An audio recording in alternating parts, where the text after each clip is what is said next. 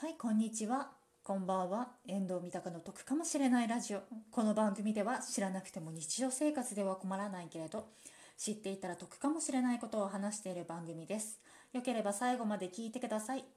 えっと、本日のテーマなんですけれども、あの、ミュージカルをですね、海外に見に行きまして、で、その時のね、ちょっとこう、ここを気をつけた方がいいよっていうポイントの方をお話しさせていただきます。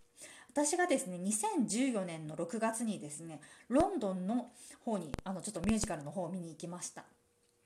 レ・ミゼラブルとですねあとウィケットっていうものを2つ見に行きましたね。はい。で私これねちょうど6月に行ってちょうどよかったなって思ったのが6月ってウエストエンドライブっていうちょっと無料のイベントがあるんですよ。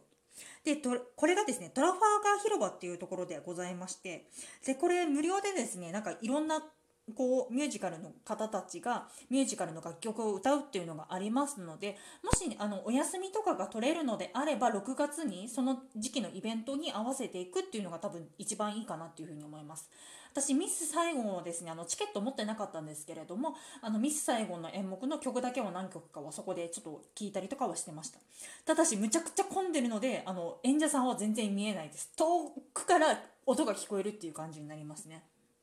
はい。じゃあ、はい、あの、ロンドンの方にあのミュージカル見に行った時にちょっと注意点が2点ございますので、1点目ですね。1点目が、服装は映画館に行く服装で全然大丈夫です。あの、日本でミュージカル見に行くってなったりだとかすると、結構綺麗めな服だったりだとか、おしゃれしに行ったりとかすると思うんですけれども、結構ね、なんか向こうの方たちっていうのが、多分ミュージカル見に行くのが日常なんです。何なのかな？なんかね、コーラを片手に、なんかね、チップスだったりだとかそういうのを食べながら見てたりとかしてたんですね。だったので、結構ね、浮いちゃいました。私、綺麗な格好というか、ちゃんとした格好し、ね、こう、ロンドンまで見に行くんだったら、ちゃんとした格好しなきゃと思ったんですけれども、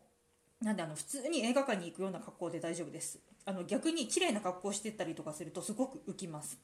あの、ついでに言うと、結構口笛だったりだとか、拍手とかもすごいので、なんか私イメージ的にブロードウェイとかがそういうのがあの激しくてロンドンだったりとかすると結構おとなしめなのかなと思ったんですけど結構そういうところとかもなんかあのすごかったのでちょっとねあの気をつけてくださいはいで2つ目がですねインターバルが短いですあの第1幕と第2幕の間の時間のことですねあの日本だったりとかするとトイレ行きたい人とかが全員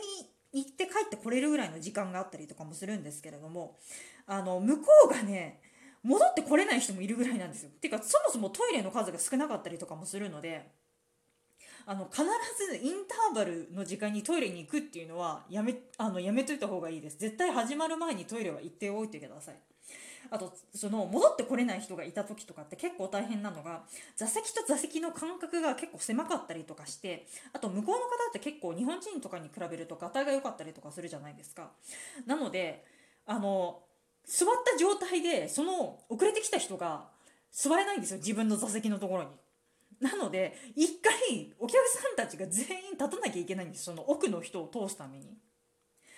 なのであのインターバル時間っていうのはね本当に短いんでそこはね本当に気をつけた方がいいと思います。はいじゃあ今日のおさらいですね。はい、1点目、服装は映画館に行くような格好で大丈夫です。2点目、インターバル時間が短いので気をつけてくださいっていう話になります。はい、本日も聞いていただいてありがとうございました。こちらの番組では賃貸物件に関すること、旅行に関すること、家計に関家計管理に関することを3本柱に話しておりますので、よければ次回も聞いてください。では、ありがとうございました。バイバーイ。